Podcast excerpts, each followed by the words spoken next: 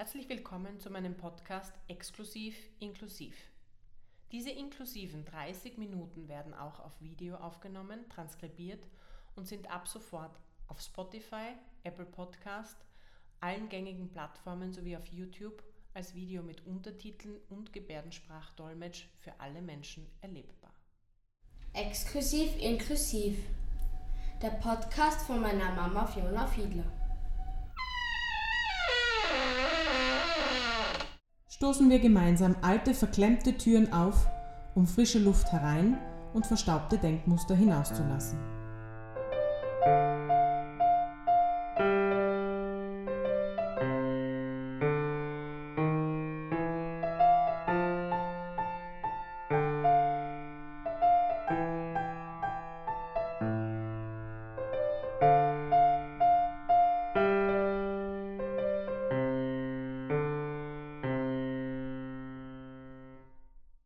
Heute nehmen wir die fünfte Folge meines Podcasts Exklusiv Inklusiv auf, äh, zu der ich Sie wieder herzlich begrüßen darf. Es freut mich, dass Sie auch heute wieder mit dabei sind und uns zusehen und zuhören. Erstmalig seit April treffen wir unseren heutigen Gast in Präsenz im Wiener Parlamentsclub in der Doppelhofgasse. Ich darf höchst erfreut Helga Bachleitner, Leiterin der Kommunikation der Hilfsgemeinschaft für Blinde und Sehschwache Österreichs, hier bei uns begrüßen. Herzlich willkommen. Herzlich willkommen. Dankeschön. Frau Bachleitner, wir haben uns schon im echten Leben einmal ähm, sehen dürfen. Jetzt freue ich mich, dass wir das heute wieder schaffen. Ähm, können Sie sich unseren Zuhörerinnen und Zuseherinnen ein bisschen vorstellen? Ja, sehr gerne. Äh, mein Name ist Helga Bachleitner. Ich habe vor Urzeiten einmal Publizistik und Italienisch studiert, habe aber dann sehr bald meinen Weg in die NGO-Szene gefunden und bin beruflicherseits seit 20 Jahren in diversen Non-Profit-Organisationen für Kommunikation verantwortlich. Das ist etwas, was ich sehr gern mache und das kann ich auch. Ich bin bei uns für die gesamte Öffentlichkeitsarbeit zuständig und für das Magazin Sichtweisen. Das habe ich vor kurzem übernommen. Das Schreiben und Gestalten des Hefts, das mache ich auch sehr, sehr gerne. Äh, die Hilfsgemeinschaft der Blinden und Sehschwachen Österreichs äh, ist schon eine sehr langjährig bestehende Organisation, seit mehr als 85 Jahren und es ist einfach sehr spannend zu sehen, wie sich so eine Organisation entwickelt, von einer kleinen Selbsthilfegruppe hin zu einem fast Unternehmen. Wir sind ein gemeinnütziger Verein, haben daher auch die entsprechenden Auflagen zu erfüllen und sind aber in den letzten Jahren sehr viel moderner, frischer und flexibler geworden. Und das gefällt mir auch sehr. Sehr gut. Bevor wir jetzt ähm, zum Beruflichen kommen, wie haben Sie die letzten eineinhalb Jahre verbracht? Wie haben ja. Sie die erlebt? Also in der allerersten Zeit war es für mich ganz besonders schwierig, weil ich bin eine sehr engagierte Mutter. Ich bin, wir leben in einer Patchwork-Familie mit fünf erwachsenen Kindern und im Jahr 2019 kam das erste Enkelkind auf die Welt. Und da haben wir am Anfang einfach wahnsinnig viel verpasst mit ihm. Ja, wir haben auch geskypt und wir haben uns kleine Filmchen geschickt, aber das war für mich ganz schwer auszuhalten. Ostern ohne unsere traditionellen Großereignisse. Es kam dann auch der Moment, wo ich gedacht habe, es hat auch etwas Entspannendes, nicht für 20 Leute kochen zu müssen, aber es war schwierig. Und es war auch in unserem beruflichen Umfeld schwierig, weil natürlich wir überlegt haben, wie können wir trotz dieser Situation für unsere blinden und sehbehinderten Mitglieder da sein. Das war im ersten Lockdown, waren wir noch überwiegend in Homeoffice und in Kurzarbeit und haben uns aber dann gemäß den Verordnungen so aufgestellt, dass wir weiterhin für unsere Mitglieder da sein konnten und haben halt mit strengen Verordnungen und Sicherheitskonzepten und Radeldiensten im Büro ein halbwegs normales Arbeiten aufrechthalten können für mich war jetzt nicht so tragisch, dass ich am Abend nicht fortgehen konnte, aber ich habe trotzdem diese ganze Stimmung, diese, diese Unsicherheit als sehr belastend empfunden. Ich muss sagen, wir haben, wir haben die erste Lockdown-Phase da eher genossen, wieder gemeinsam zu sein eigentlich und, und in unserer Familie, weil man ja doch der Kleine ist erst zehn. Ähm, und, und der hat schon etwas gelitten, dass ich immer wieder nach Wien fahre und da haben wir diese ja. Zeit wirklich geballt zu Hause, wirklich eigentlich genießen können. Aber es ist natürlich jetzt, je länger das gedauert hat, umso schwieriger ist es geworden, auch in der Schule. Ja. Und, und, also das war jetzt nicht so, nicht so prickelnd. Das ist gut. Ähm, warum arbeiten Sie bei der Hilfsgemeinschaft für Blinde und Sehschwache Österreichs und welche sind genau Ihre Aufgaben? Eine sehr gute Frage. Erstens möchte ich gleich einmal pingelig sagen, es heißt äh, Hilfsgemeinschaft der Blinden und Sehschwachen Österreichs. Das ist der korrekte Name. Das ist meine Aufgabe, auf solche Dinge zu achten. Warum arbeite ich dort? Ich habe vorhin schon erwähnt, ich habe äh, Publizistik studiert, habe ganz kurz in den Journalismus hineingeschnuppert. Dann war ich sehr lang bei einer Tierschutzorganisation und habe dort die Kinderzeitung ins Leben gerufen. Das hat gerade gut gepasst, weil da waren meine Kinder auch in dem Alter. Bin dann zu einer Agentur, die viele NGOs betreut hat und habe dort gemerkt, das ist nicht so meins und dann wurde ich einfach immer weitergereicht von, das hat sich einfach so ergeben. Und bei der Hilfsgemeinschaft wurde ich im Jahr 2007 gefragt, ob ich mir vorstellen könnte, ähm, sowas wie Lobbying zu machen. Das war bevor dieses Wort so schlecht beleumundet war. Und ich habe einmal begonnen, so aufgeteilt, 20 Stunden Lobbying und 18 Stunden PR. Und dann hat sich das einfach entwickelt. Und ich finde meinen Beruf grundsätzlich sehr, sehr schön. Reden und Schreiben ist das, was ich wirklich gerne mache und kann, aber es besteht die Gefahr der Oberflächlichkeit ganz stark. Und bei der Hilfsgemeinschaft habe ich das Gefühl, ich mache etwas Sinnvolles, ich kann meine Talente einbringen, aber so, dass es auch einen Wert hat, der darüber hinausgeht, dass ich mein Gehalt bekomme. Und ich war vorher bei einer international tätigen Organisation und habe eben mit, mit Kindern das Gefühl gehabt, ich möchte nicht mehr so viel reisen. Und ja, in meinem Berufsleben haben sich die Dinge immer so ergeben. Ich habe nicht aktiv gesucht, es hat sich so gefügt. Und jetzt bin ich schon sehr lange bei der Hilfsgemeinschaft und ich gehe jetzt mal davon aus, dass ich dort auch in Pension gehen werde. Und kann sagen, das passt zu mir, das ist das sind Werte, die ich vertreten kann. Und ich setze mich gern mit allem, was ich kann, dafür ein, dass blinde und sehbehinderte Menschen, wie immer so schön sagen, selbstbestimmt und möglichst barrierefrei ihr Leben gestalten können. Sehr schön.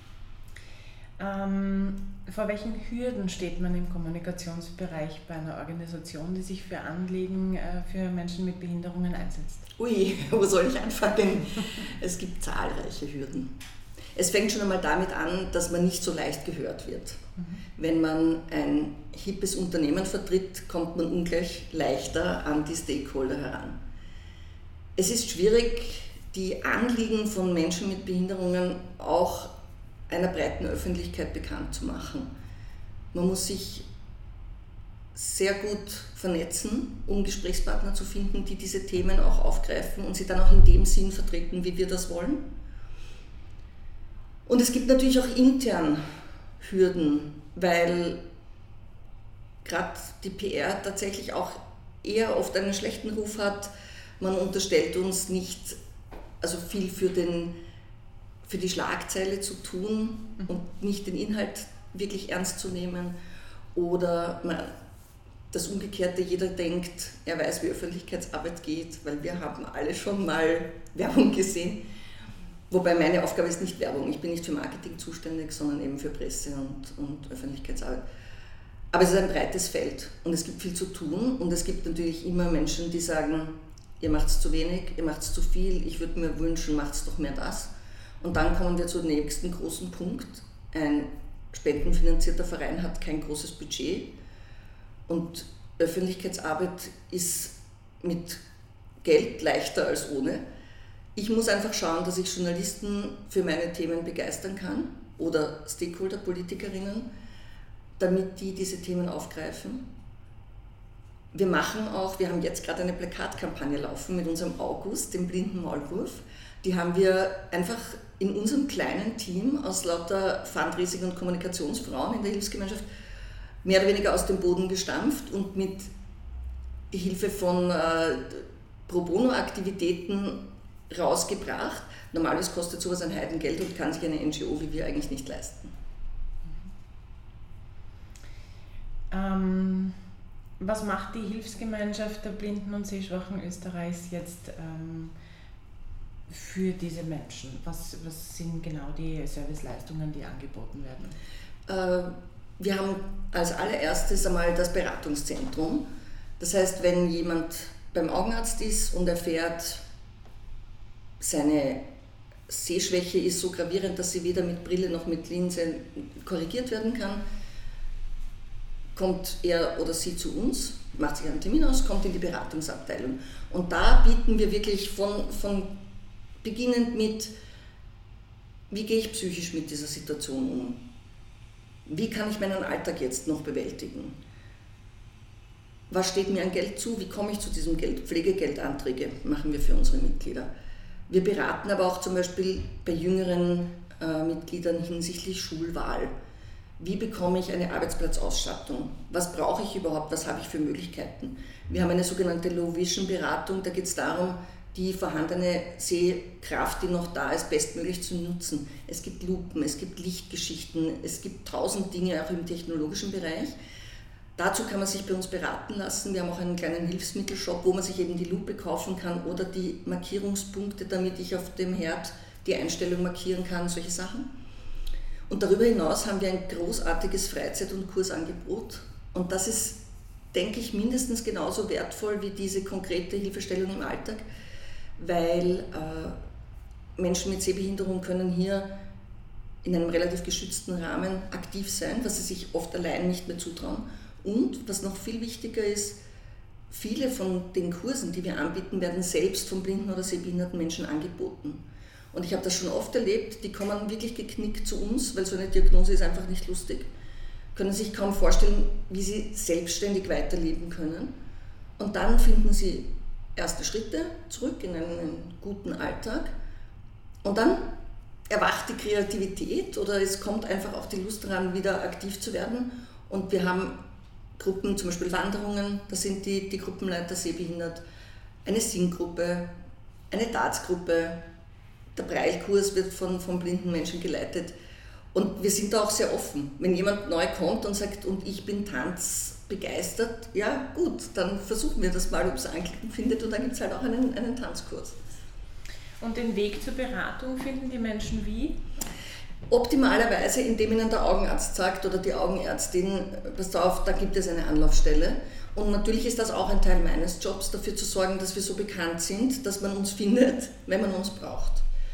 Das sind Augenärztinnen und Augenärzte, das sind aber auch ähm, Senioreneinrichtungen. Mit dem Magazin Sichtweisen erreichen wir viele Menschen. Wir versuchen das auch an Ämter aufzulegen, bei Pfaden, damit jemand, der zum Beispiel auch vielleicht sich so noch nicht damit beschäftigt hat, auf die Idee kommt, jemand in meinem Umfeld wäre betroffen, ich gebe das mal weiter. Und es ist an sich total einfach, weil erstens ist die Mitgliedschaft bei uns kostenlos, die Beratung ist sowieso kostenlos. Das Einzige, was man braucht, ist einen aktuellen Augenbefund. Mhm. Okay. Ähm, mit dem Befund jetzt, was, was brauchen blinde Menschen, um ihren Alltag gut bewältigen zu können? Und äh, welche Barrieren müssen hier dringend abgebaut werden? Ah, auch eines meiner Lieblingsthemen. Grundsätzlich ist die Frage der Gestaltung des Alltags natürlich geprägt von dem privaten Umfeld. Menschen, die blind sind, brauchen äh, Ordnung und Struktur.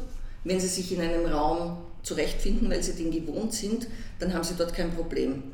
Und das Ganze kann man dann auf den öffentlichen Raum übertragen. Es wäre wünschenswert, wenn es durchgängige Blindenleitsysteme gäbe. Das sind diese Rillen am Boden, die manchmal als, weiß ich nicht was, missverstanden und zugestellt werden. Äh, eine, eine Gestaltung des öffentlichen Raums, der so ausgerichtet ist, dass sich blinde Menschen selbstständig und allein fortbewegen können. Das heißt, mit dem Blindenstock sicher sich von A nach B bewegen können. Dazu gehören neben den Blindenleitsystemen akustische Ampeln, und das ist schon wieder so ein Thema. Akustische Ampeln machen nicht schneller grün. Sie werden nur lauter für blinde Menschen. Es nützt nichts, wenn man drauf drückt auf einer vielbefahrenen Kreuzung. Äh, die akustischen Ampeln. Dann im öffentlichen Verkehr annäherbare Monitore zum Beispiel. Das, an sowas denkt niemand. Wenn über Kopf weit weg die Anzeige ist, wann der nächste Zug fährt, nützt das niemandem. Das muss herunten sein, so dass es ein Rollifahrer auch heranfahren kann und ein Mensch mit Sehbehinderung so nahe gehen kann, dass er es lesen kann. Große Schrift, kontrastreiche Gestaltung. Diese Designer-Ideen mit glänzendem Boden und weiß auf grau, ganz schlecht. Und wenn wir schon Barrierefreiheit erwähnen, auch ein Herzensanliegen von mir.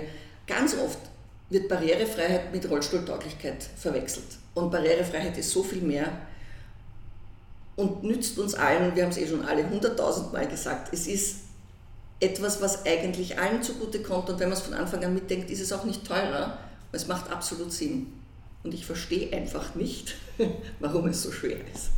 Ja, das stimmt. Also ich bin ja da auch mit altersgerecht und barrierefrei und weil halt auch diese bauliche Barrierefreiheit etwas ist, was uns allen das Leben erleichtert. Absolut. Was wirklich ja. hilft. Und da ist es für mich unverständlich teilweise, dass das immer nur auf den, so wie Sie gerade gesagt haben, auf den Rollstuhlfahrer gemünzt ist. Und nur, also ist ein Betrieb barrierefrei? Nein, ich habe keinen Lift. So, okay.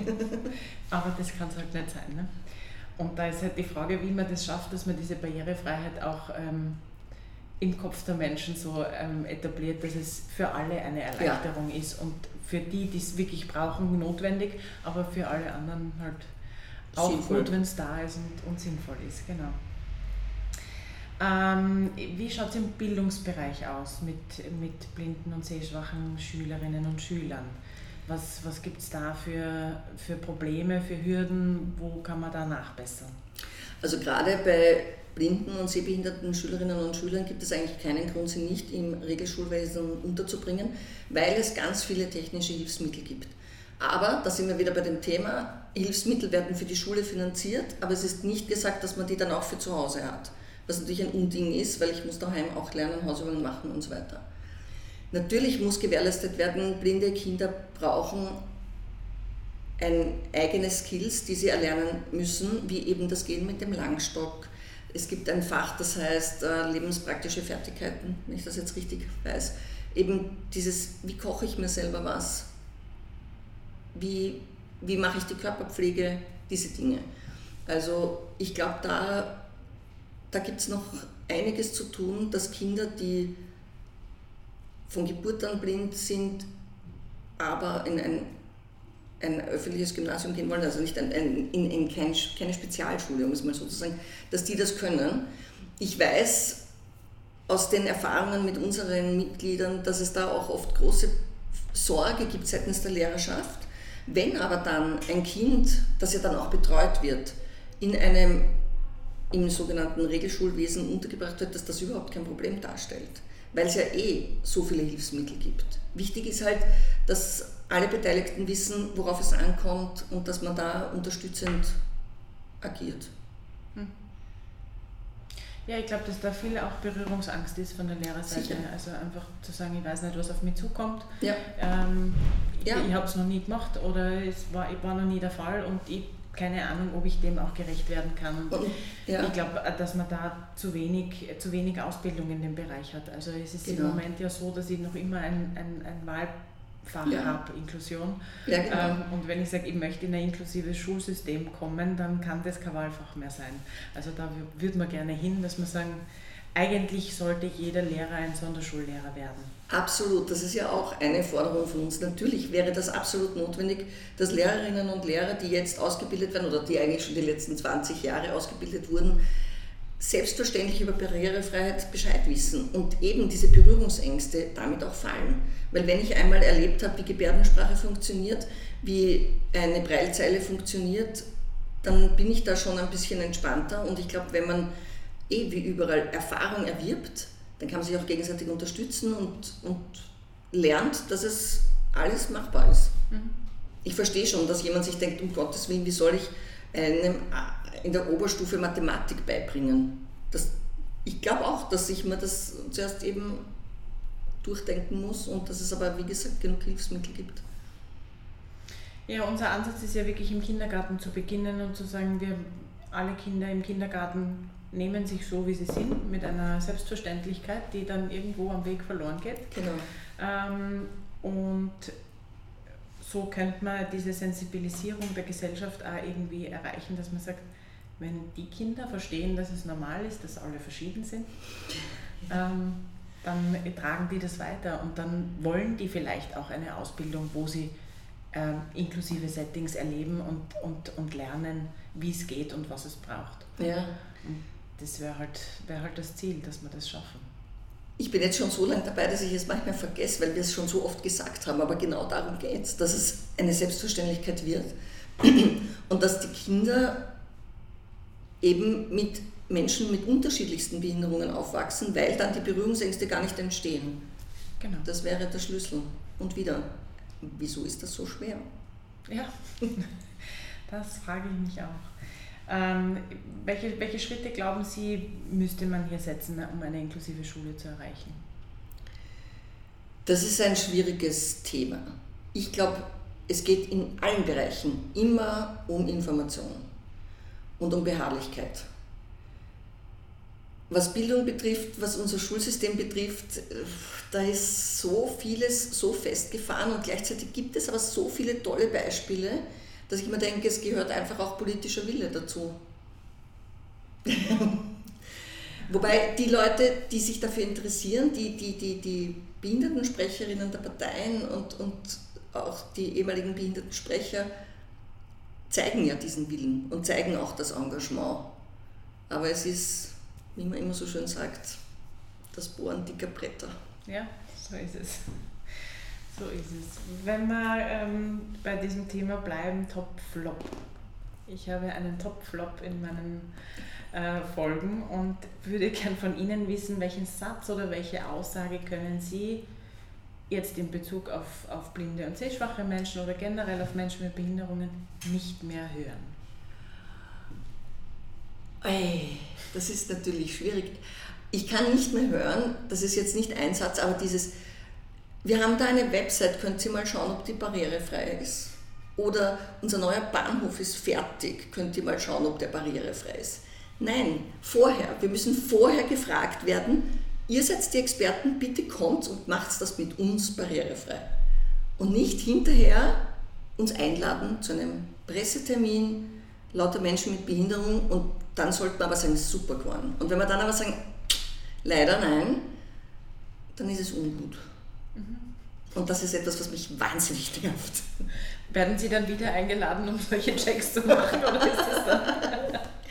Ich bin nicht sicher. Doch, wir werden immer wieder eingeladen, aber man merkt schon manchmal eine gewisse Verstimmung. Und es ist halt, natürlich ist es auch fad, dass wir immer dasselbe sagen. Aber ich werde es nicht begreifen, warum es so schwer ist. Allerdings muss ich ein Beispiel positiv hervorheben.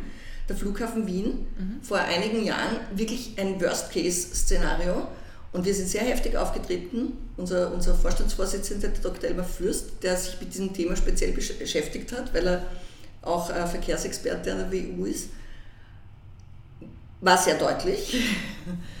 Und die haben sich aber wirklich dann mit uns zusammengesetzt und gesagt, okay, was können wir tun?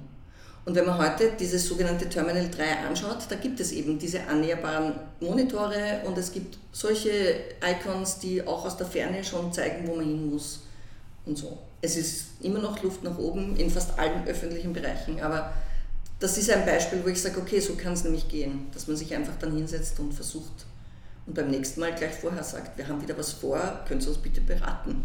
Das heißt, es passiert doch ein bisschen ein Lerneffekt. Ja, bei manchen. Gut zu hören. Okay. Ähm, zum Thema Selbstbestimmung. Persönliche Assistenz wird ja von, von blinden Menschen sehr viel in Anspruch genommen. Ähm, wo gibt es da Baustellen? Was kann man da noch verbessern? Wo, wo hapert es da noch? Ja, da gibt es vor allem die Baustelle, dass die persönliche Assistenz am Arbeitsplatz zwar funktioniert, aber im privaten Bereich nicht. Und das ist wieder eine ein finanzielle Frage, beziehungsweise ist es überhaupt so, dass wir ja äh, sehr viele alte Menschen als Mitglieder haben, weil Augenerkrankungen gibt es viele und äh, eine der häufigsten Augenerkrankungen, das ist jetzt ein Wirrwarr.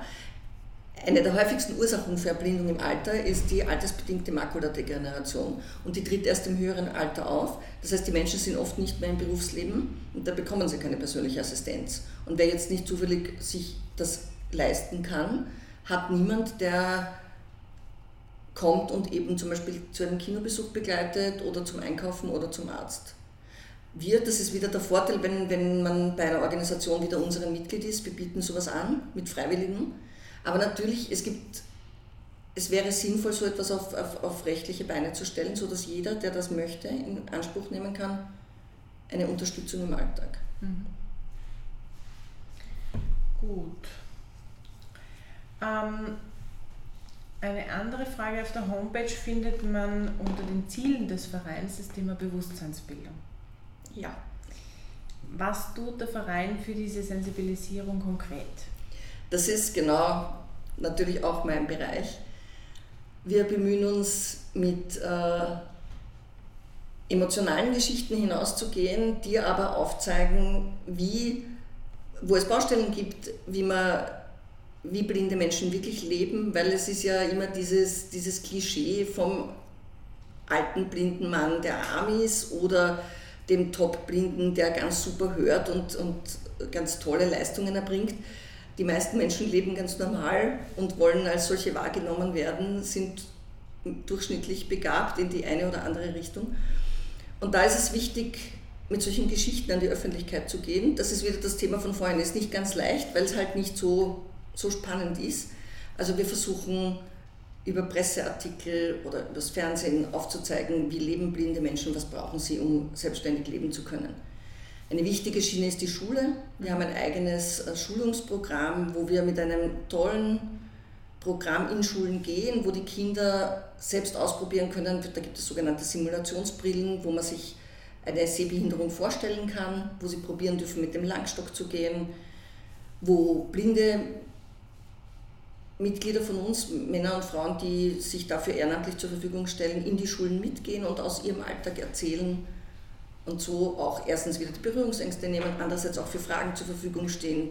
Da kommt auch ganz oft, na, wie kochst du zum Beispiel oder wie bäckst du einen Kuchen? Und ganz wichtig ist es natürlich äh, mit, mit den Themen, die gesellschaftspolitisch relevant sind, eben sich Verbündete zu suchen und politisch aktiv zu sein. Wir sind in Gremien vertreten. Wir arbeiten in vielen Netzwerken mit, wo es darum geht, eben gesellschaftspolitische Veränderung machbar zu machen. Mhm. Ähm, eine abschließende Frage, bevor wir zum Wordrap kommen. Oh ähm, haben Sie das Gefühl, dass die Corona-Krise der Sensibilisierung entgegengewirkt hat oder dass sie sie unterstützt hat? Jetzt ganz nur auf unseren Bereich äh, bezogen, glaube ich, dass es eher unterstützt hat, weil das war zum Beispiel ein Thema für uns, dass wir gesagt haben, blinde Menschen können keinen Abstand halten. Zum einen, weil sie es nicht sehen, zum anderen, weil sie eine körpernahe Führung brauchen.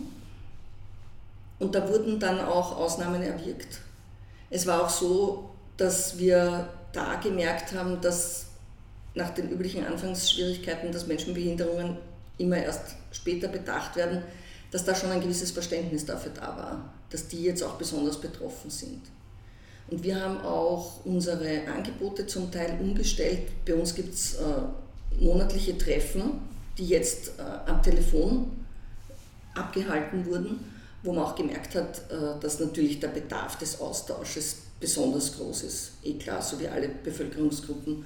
Und wir haben das Beratungszentrum nur nach Voranmeldung zugänglich gemacht, aber es wurde viel, viel telefoniert und das war auch ganz stark zu spüren, dass die Menschen da sehr darauf angewiesen sind und sehr dankbar sind. Mhm. Ich habe nämlich so ein bisschen den vermutlich naiven Gedanken, dass ich sage, wir haben uns alle einschränken müssen und es gibt doch nicht unwesentlich viele Menschen, die, die mit Behinderungen leben, die eigentlich den ganz, die ganze Zeit ausgegrenzt und, und eingeschränkt sind.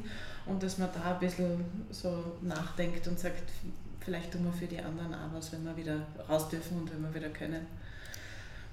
Ich bin genauso naiv. Ich hoffe das. Ja. Und ich spüre es ich glaube es zu spüren, ich möchte es so sehen, aber ich denke schon, dass es ein, in, in unserem Bereich eher ein größeres Verständnis dafür gibt, dass gerade Menschen mit Blindheit oder Sehschwäche Unterstützung brauchen. Ja. ja. Gut. Dann werden wir abschließen mit dem Workshop. Ich äh, fange einen Satz an und würde Sie bitten, dass Sie ihn einfach vervollständigen. Okay. Mein Lieblingslied ist. Ich habe zu viele. Was fällt Ihnen als erstes ein? Okay, Hubert, Hubert von Geusern, weit, weit weg. Okay, schön. Ein guter Tag beginnt mit Einem Kaffee mit meinem lieben Mann. Energie tanke ich. In der Natur, auch mit meinem lieben Mann, am liebsten in den Bergen. Grünes oder oranges Twinnie? Grün. Als Kind wollte ich werden. Ich wollte ganz früh Kindergärtnerin werden, habe aber sehr bald kapiert, dass für mich Reden und Schreiben die Essenz meines Lebens ist und habe mit 15 gewusst, ich werde Journalistin. Super. Team Hund oder Katze? Ach, Hund. Äh, direkt nach diesem Podcast werde ich.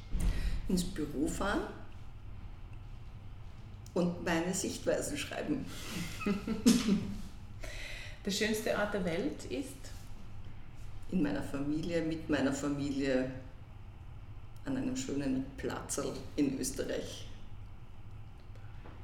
Mein größtes Vorbild ist.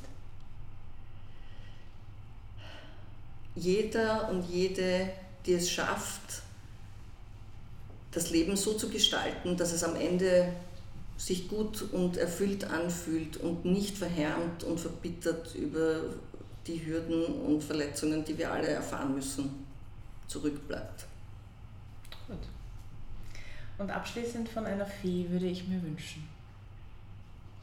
Von einer Fee würde ich mir wünschen, dass Mitgefühl und Empathie und liebevolles Miteinander einen viel höheren Stellenwert hat als Erfolg, Geld und